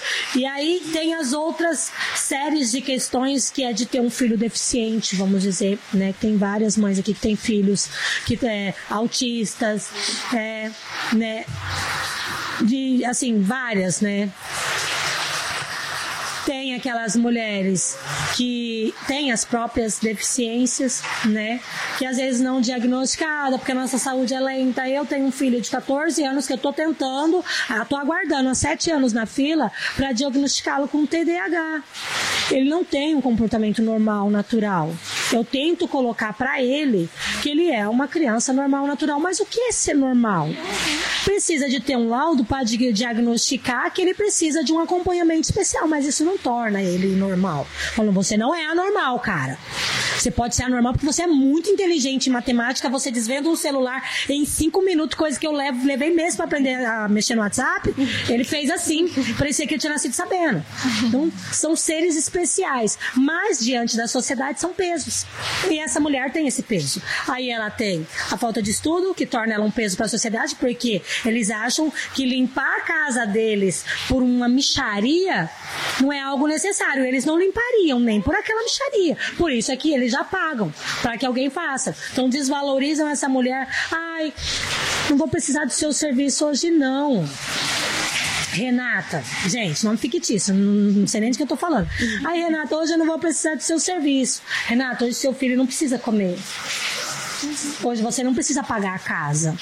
Hoje você não precisa comprar gás. Tá, Renata? Então, tipo assim, eles colocam de uma forma que eles estão nos fazendo um favor, sendo que quem tá fazendo um favor limpando a casa deles e a sujeira é a dona de casa, é a diarista, entendeu? Então, se era para ser uma parceria, eu preciso do dinheiro, você tem. Você precisa da limpeza da casa, eu limpo. Tô nem aí se eu enfiar a mão dentro da sua privada. Tô nem aí. Porque a barriga cheia do meu filho vale muito mais que isso. Entendeu? Tô nem aí que a barriga cheia. Se for importante que você enfie a mão na minha privada. Então, de- dependendo da visão que você olha, parece que eles estão nos fazendo um favor para as mulheres do Vista Bela. E não tá, gente. Essas mulheres, se você parar para conversar com essas mulheres, como tá parando para conversar com a gente agora, como já pararam ou vão parar, ou são mulheres que são, né, param para conversar com vocês, vocês vão ver que seres sensacionais, de uma inteligência que você olha na cara e você não enxerga o coração. Então, dentro do Vista Bela, se formou uma população, é, uma comunidade feminina, né? É, feminina que eu digo assim, é, de serem mães, ou de terem esse atributo, ou de se classificarem como, como tal, independente do que, do, que, do que tem ali, todas mulheres, né? E aí essa, ela está sendo a base da sociedade. Ela está sendo o solo, o chão que está mantendo em pé essa sociedade. Aí porque ela está com a casa atrasada, sai na mídia lá. Tantos por cento do Vista Bela não paga a casa. Mas aí perguntou para essa mãe: você tem o que comer? Você acha que os 50 reais que você não pagou na casa esse mês dá para você comprar uma cesta básica? Não dá. Gente, a alta que tá nas coisas, e aí, tipo assim, é logicamente, eu preciso de um prato de comida pro meu filho, meu filho tá precisando de material escolar, precisa de um chinelo, eu preciso pagar a casa. O que, que eu vou priorizar? Primeiro, alimento. Segundo, chinelo. Terceiro, material escolar. A casa ficou por último. Então, se a gente tem múltiplas necessidades que não são atendidas pelo Estado, mesmo sendo nosso direito, eles não têm que reclamar que a gente não está pagando a casa. Logicamente que eu gostaria, do fundo da minha alma, e eu sei que todas as mulheres do Vista Bela gostariam de ter a sua casa em dia, de ter a condição de botar a comida na panela sem sofrer humilhação ou dedo na cara, de ter a sua água e a sua luz ali bonitinho, vindo o cara da Copel lá, mesmo que ele cante ela na hora que ele tá tirando a quantidade de luz de água que ela gastou. Falou, nossa, que da hora. Tem, tem uns que falam, gente. Fala, já fazia- a gente passa por tanto tipo de coisa que vocês não têm noção. Se vocês for desenhar, dá mais que um gibi. Então, são coisas assim que não acontecem só no Vista Bela. Claro. E a gente sabe. Isso aí acontece no mundo todo, em vários idiomas. Eu sou viciada em série coreana. Eu gosto de assistir em mandarim e ler a legenda. E eu tô ensinando minha filha, ela tem dislexia. E isso tá ajudando bastante na dislexia. Por quê? Porque ela, te- ela quer entender o que tá acontecendo. Porque o ator é bonito, a atriz é bonita, a série é dramática que fixa a gente. Então, se ela quer entender o que tá acontecendo, ela tem que ler. Mesmo que ela não entenda tudo, não consiga ler tudo, eu sou viciada. Isso aí, porque isso aí toma minha atenção de uma forma que eu consigo esquecer um pouco do que tá em volta. Tá certo. Né? Só que são válvulas que a gente vai criando pra gente poder ter essas fugas, né? Dessa realidade. Mas o Vista Bela é, não tem atendimento psicológico efetivo, principalmente para as mulheres e as famílias. Nós estamos na luta também, né? Agora abriram as conferências, a gente está dentro da conferência de saúde. O coletivo On Vibe agora é parte do conselho local, né? Do posto de saúde da UBS. Então a gente agora vai representar também nessa parte da saúde é, as mulheres e as famílias do Vista Bela. Então as famílias do Vista Bela, elas precisam de um atendimento múltiplo. Múltiplo. Assim como famílias de vários outros lugares. A gente está falando do Vista Bela porque aqui foi onde acumulou. Aqui, sabe quando você vai colocando um chiclete dentro da boca, aí acabou o caldo, você coloca outro, aí acabou o suco, você coloca outro. Chega uma hora que não cabe na boca, a gente tá esperando não caber na boca, gente. Porque enfiar coisa pra dentro da boca da gente que não tá colocando da hora. Eu acho que é bom você ter trazido isso, Rita, porque é, me faz muito pensar na política de acesso, no sentido do acesso à moradia, mas não de permanência. Porque em quais condições, né? Moradia, mas em quais condições?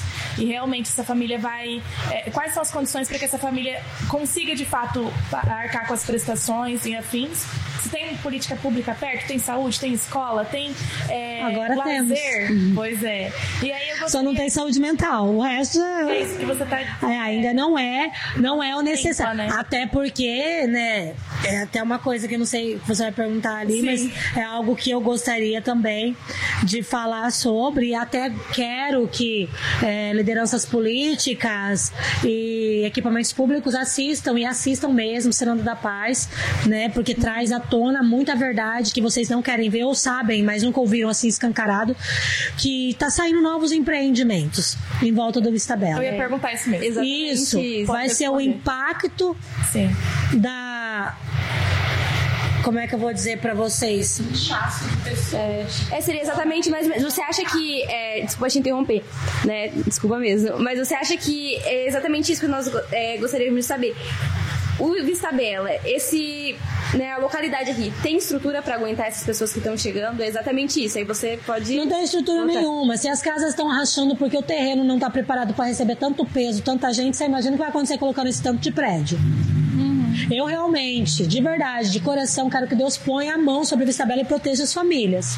Porque não estão pensando nas famílias. Estão querendo ganhar dinheiro, vendendo apartamento, vendendo casa, vendendo, vendendo, vendendo, colocando gente. Não, o posto vai ser é, reformado agora. Mas a gente está pedindo uma ampliação. Mas adianta ampliar se não tem médico para atender? Sim.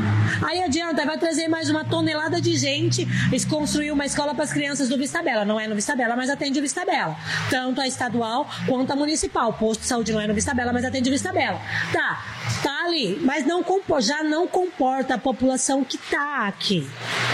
Aí vai despencar mais vários cachos de banana ali. Como é que a gente vai fazer com tudo isso? Fora o retrato da desigualdade social. Porque ali o projeto de cima não é culpa das pessoas. Mas os projetos de cima é para um estilo de vida, para uma renda, para uma classe. Aqui é o que eu falei, que jogaram uns fim de carreira, vamos dizer assim, né? Porque a gente poderia ter uma vida mais digna. Eu sei que tem muita gente que não vai nem concordar com o que eu tô falando, porque não, na minha casa não falta nada. Parabéns, na minha ainda tem ali suas, suas questões. Aí coloca, aí vem para dentro da mesma escola, para dentro do mesmo posto de saúde, para dentro do mesmo mercado. Entendeu? As crianças do Vista Bela, as crianças, é, filha dessas mães solteiras, essas meninas pretas que ainda não né, tão, estão aprendendo, sendo orientada sobre quais são os seus direitos, os seus deveres, e enfim, toda a civilidade, vai se deparar com uma situação que vai ficar fora de controle. Vai chegar um momento que essa bomba vai explodir. Na minha visão, não sei se é a visão de todas as meninas, mas na minha visão, soltar esses condomínios do jeito que estão soltando, que nem pipoca, Aham. gente, Sim. Aí acaba que. Coloca. Coloca. Coloca ali pra Lua falar. Pode Em certa medida, é a mesma coisa que eles fizeram com o Vista Bela. Então, quando o, o, o vendedor mostra na planta e diz: olha, aqui no entorno tem escola, tem posto de saúde, tudo a menos de 400 metros do seu empreendimento, mas esses aparelhos públicos de serviço não estão sendo construídos só para você. Já tem muita gente aqui usando e que não está sendo contemplado. Não está A gente satisfeito. falou sobre sete anos esperando o filho pro- uma consulta para o filho, filho dela. Eu tô há oito esperando uma consulta de endocrinologista para minha filha para tentar resolver a questão da, da puberdade precoce. E ela já entrou no processo de puberdade, já menstruou e essa consulta não aconteceu. Então, o que a gente. Todas essas políticas públicas e essas discussões que a gente traz, né, é, tem muito a ver, inclusive, com essas relações que a Rita traz das mulheres estarem adoecidas aqui. né? Uma característica histórica, ancestral e ideológica das populações que são mais é, estigmatizadas a estar na margem, né, que são as populações negras e indígenas do Brasil, são populações que têm essa relação de cuidado matriarcal. Então, na grande maioria delas, são as mulheres que são as timoneiras das suas famílias. A questão é que a gente nunca mar causa. Exatamente. Exatamente, eu adoro quando ela fala que ela é tipo aberto, assim, falando. Ela consegue colocar o meu favelês no português. Muito bom. É... Ah, tá. É que aqui eu vou juntar assim duas perguntas em uma só, né? tudo. O nosso tempinho tá mais curto. Mas é, eu queria saber é, quais são as suas dores e alegrias e como isso influencia na sua parte artística. Nas suas letras. Ah, tem muito, tem muito. É o que eu falei quando vocês é, trouxeram é, para eu mandar uma mensagem para as minas que estão na ativa do rap agora. Eu vivo o que eu canto, eu canto o que eu vivo. Tem muito fragmento de mim nas minhas músicas. Se não é. Eu costumo dizer, e até tem uma, uma parte de um som do Pateta que ele fala: Escrevi meu nome. Como é que é? A tinta, que a tinta da caneta era o meu próprio sangue, né? Então eu coloquei o meu sangue, eu coloquei o meu suor, as minhas lágrimas nessas músicas. Tem músicas minhas hoje que já tô assim mais uma vertente mais pro trap funk, mas porque eu gosto da batida, não que eu gosto do que o funk ultimamente tem exposto como cultura, né? Não gosto da forma que até mesmo algumas MCs mulheres se portam, porque acredito que a luta toda que a gente travou pelo respeito a nós, é, aí algumas vão lá e se colocam de uma outra forma e eles acham que eles têm o direito de tratar todas iguais. E não são. Se eu me colocar como um brinquedo, você brinca. Se eu não colocar como brinquedo, é uma arma. Cuidado. É assim que eu costumo tratar o meu, meu rap, o meu funk. Eu vou cantar o que eu vivo, lógico que eu tenho meus momentos lá. Toda mulher tem aquele lado malemolência, da paixão, do caliente. Mas é, existe uma mão. Se você passar dessa mão estendida, você já infringiu o meu limite. E aí você vai correndo perigo, né? Eu costumo compor muito melody, né? Então cabe é, os sentimentos no melody, cabe eu colocar ali é, parte do que a minha família vive, parte do que eu vejo no contexto das mulheres que a gente atende. É, uma música que agora é vou lançar agora nos próximos dias é, uma música se chama Não Chora Mãe, né? E aí ela fala sobre esse meu irmão que a gente perdeu, mas ela começa já relatando o sofrimento da nossa vivência, que é isso que a gente já falou sobre a minha infância, né? Enquanto a lágrima caía na lata vazia, minha mãe em oração dizia e repetia: Se for vontade do meu Deus, aceito e agradeço. É por meus filhos que ajoelho e hoje pago o preço. Ela plantou com choro e muito sofrimento, e é por isso que hoje eu não aceito menos. Eu quero sim trajar as grifes, pilotar as naves, mas do que me vale o luxo sem honrar minha base, né? E aí o refrão fala: Mãe, não chora mais não. Nós perdemos um, mas ainda tem quatro na sua oração. Então eu falo muito da minha fé, eu falo muito daquilo que eu acredito, eu falo muito sobre sonhos, mas eu tento não ostentar. O funk é muito classificado pela ostentação e o rap muito pela realidade, né? E quando você fala de a realidade do rap, é marginalizado, porque a gente é marginal, cara. A gente vive à margem da sociedade. A gente tá à mercê do que sobra da sociedade. Então é isso que a gente vai cantar. A gente vai falar sobre tá devendo, sobre a falta de comida, a gente vai falar sobre, sobre nós mesmos aqui, porque o ser humano ele é, ele é tão no embate que a gente não precisa nem da, do Estado nos matar. Nós nos matamos por aqui mesmo, nós nos estapeamos, nós nos derrubamos, um passa rasteira no outro, né?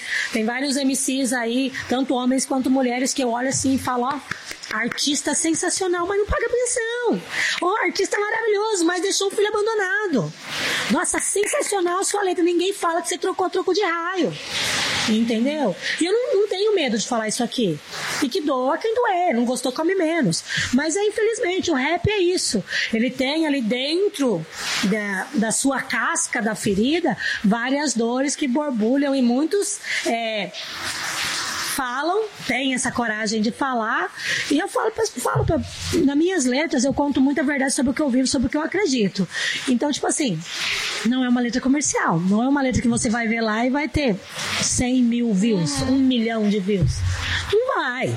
Se tiver dois, três que curte, maravilha, porque esses são orgânicos, esses eu conheço. No meu Instagram tem muito pouco seguidor que eu não conheço. Porque quando a pessoa que eu não conheço fala assim, hum, é espião. Só pra ver o que eu tô falando. Eu vou lá, excluo, bloqueio, tô nem aí. Eu não tô procurando número, eu tô pro- procurando quantidade. Porque eu sei que esses que chegarem à minha música falando da morte do meu irmão, falando do sofrimento da minha mãe, que chegou nele, ele me conhece, conhece a minha vida, a hora que ele ouvir, ele vai se identificar. E aquilo é esse o poder do rap, do funk. É você entrar, é você adentrar e abrir portas. Não importa se eu tô abrindo portas dentro dos sentimentos de uma pessoa ou se eu tô abrindo portas na própria sociedade para eles nos enxergarem e verem que é isso que tá acontecendo. Eu não vou cantar uma coisa que eu não tenho. Eu não tenho dinheiro, não tenho cash, não tenho. Então eu não vou falar que eu tô pagando de cordão de ouro porque eu não tenho ouro. Entendeu? Então eu canto o que eu vivo. As minhas letras, elas são eu. São a MC Potira, são a Ritinha, são a Rita de Cássia, são a mãe do Carlos, são a mãe da Andiara, é a mãe do Nicolas, entendeu? Aí a Ritinha lá do coletivo de mulheres, aí a Ritinha que dá marmita, que dá cesta básica, olha a Ritinha briguenta, aquela bocuda, eu gosto dela. É ela. Aham. Aí acabou que né, o encerramento seria pra você cantar essa prévia da música que você já cantou, muito maravilhosa. E tem alguma coisa, né, que nós não perguntamos pra você que você gostaria de falar? Tem algum trabalho seu que você quer divulgar, os seus planos, assim, pode ficar aberta pra, pra falar nesse espaço. Olha, na verdade, tem duas coisas que eu, que eu quero trazer, né? Vamos ver se o meu TDAH vai, vai permitir que eu fale das duas. Mas uma é sobre a minha carreira, né? Como artista. É, 2023, eu tô profetizando que ele é o meu ano. Eu vou lançar o meu EP. Eu tô com músicas sensacionais, porque eu acho que primeiro fã tem que ser a gente. Então, quando eu olho pra essa música e quando eu choro ouvindo uma música minha, é porque ela tá boa. Ela tá eu, porque eu sou chorona. Eu choro por qualquer coisa. E eu acho que é por isso que eu tenho tanta crise de pânico, porque eu choro por qualquer motivo, daqui a pouco já engata. E sobre o coletivo, na verdade, eu gostaria de fazer um apelo à sociedade. Quando a Lua trouxe aqui a questão falando que vocês falaram sobre a bala, né? Que vem pessoas assim esporadicamente ou em datas marcadas e agendadas e atendem com uma bala, um, né, um presente. A gente não vive de vez em quando, a gente vive todo dia, né? E tem mulheres aqui dentro do bairro que, infelizmente, elas não têm opção a não ser esperar ajuda. Porque são mulheres que estão dentro de casa, às vezes, em síndrome do pânico, em situação de, de extrema depressão, né? Ou até mesmo sendo proibidas pelo próprio companheiro de trabalhar. E são situações que a gente não tem o poder de falar assim, não, acabou, cessou, né? Tem mulheres que não conseguem sair de um lar de violência, elas não conseguem é, finalizar com uma situação que está destruindo elas. Até postei no meu Facebook hoje é uma coisa, né? Como pode a gente se ferir com as próprias mãos, sentindo a dor, tentando arrancar a dor, né? E causando mais dores. Mas é isso que as mulheres têm vivido. E aí quando ela vê faltar comida no prato, e quando ela vê faltar, chega a época de material escolar, gente, é um desespero, a gente é tão procurada por causa da nossa campanha de material escolar, entendeu? A gente tenta ao máximo, só que a gente tem encontrado barreiras muito foda, né? Que a própria sociedade, a, a pandemia, ela escancarou a caridade. Entendeu? Aí as pessoas é, dividiram, tiraram ali né, o que sobrava e doou. Eu gostaria que as pessoas escancarassem a solidariedade. Que é você dividir um pouco de si. Ó, hoje eu vou lá pro Vista Bela, eu não vou chegar lá e jogar bala. Eu quero perguntar, passar e perguntar para as crianças: tá tudo bem na sua casa? Você tem o que comer em casa? Então, eu gostaria que você, a, a própria sociedade, estou fazendo esse apelo, de você enxergar os movimentos que fazem esse trabalho todo dia. Todo dia. Todo dia eu acordo, eu até sou cobrada, porque eu fico maior parte do meu dia e da minha vida com a cara enfiada no celular, porque a gente não atende só com o que comer. Às vezes aquela mulher precisa conversar. Ela precisa falar. Ritinha, tô passando por isso, por isso, ó, a minha bariátrica foi reagendada, eu não tô aguentando de dor nos joelhos, eu não tô comendo, eu tô assim, eu tô assado. A palavra, aí já entra a parte espiritual. A parte que eu tenho para dizer é dar uma palavra de enco- encorajamento, né? Teve uma pessoa que falou para mim a semana passada: por que que você não faz uma faculdade? Eu já fiz. Eu já fiz, minha faculdade chama rua, chama vida, chama vivência, chama estar tá ali com aquela mulher e sendo a psicóloga dela, mesmo eu estando precisando de psicóloga. Entendeu? Então, essas são as ativistas: mulheres, mãe solteira, preta, que estão fazendo um trabalho que o Estado deveria fazer, que a sociedade deveria fazer, que os que têm faculdade poderiam fazer, né? Aí chega pra mim, por que você não faz uma faculdade? Porque você já fez, e você tá fazendo o que com isso? Você não tá fazendo nada. O CRAS pede ajuda pra gente, ah, me ajuda no tal atendimento. Eu tô fazendo o trabalho de uma assistente social que estudou pra isso. Entendeu? A conselheira tutelar, ai, Rita, eu não sei o que, que eu faço com essa situação. Não, vem cá, não vamos fazer assim, mas não faz assim não que vai dar então vamos fazer assim, que daí não dá ruim nem por você, entendeu? E é o seguinte, respeita o espaço das pessoas. Então, acaba que as ativistas do Vista Bela, do bairro, as mães, as solteiras, as mulheres pretas, elas estão orientando profissionais que fizeram faculdade sem ter faculdade. Eu não tenho qualificação profissional, eu sou operadora de caixa, atendente de mercado, repositora de mercadoria. Eu não tenho uma qualificação profissional a nível mas eu sou a nível, porque eu fui elevada a esse nível com muita dor.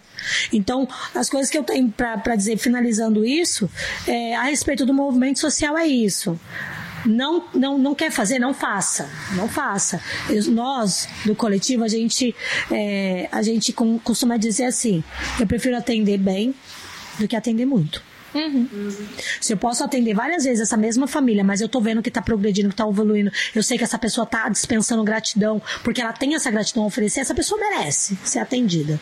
Então a gente vai atender quantas vezes forem necessários. Se eu, precisar dar duas cestas básicas para a mesma família no mesmo mês, eu vou dar se eu tiver.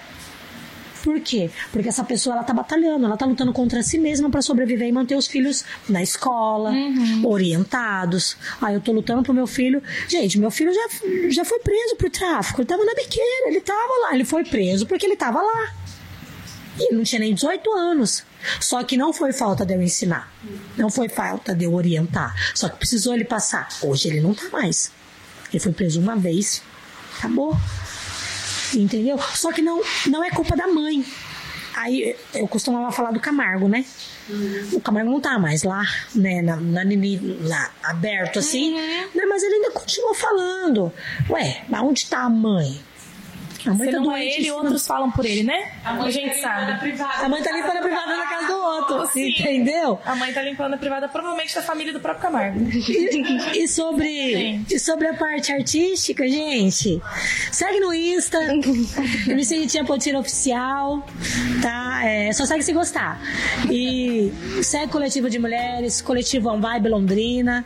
Temos o Projeto Alices, que é um projeto que cuida de meninas de 10 a 17 anos, orientando elas sobre o que elas elas podem aceitar ou que elas não devem aceitar para que a gente tenha uma sociedade mais igualitária, que elas busquem ser profissionais e ser profissionais naquilo que elas gostam, para que elas não sejam pesos. Coisa mais deliciosa chegar no posto de saúde e a enfermeira tá com cara de olhando pra gente assim com aquela cara de eu não queria estar tá aqui. Então a gente orienta essas meninas, traz é, mulheres que venceram na vida, que saíram do lar de violência, mas venceram para palestrar.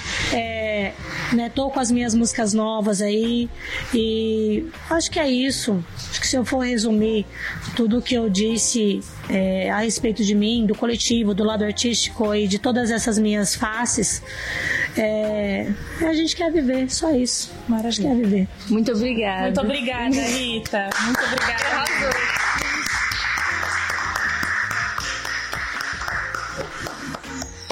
Nossa, que entrevista foda. Muito obrigada. Boa pra caralho.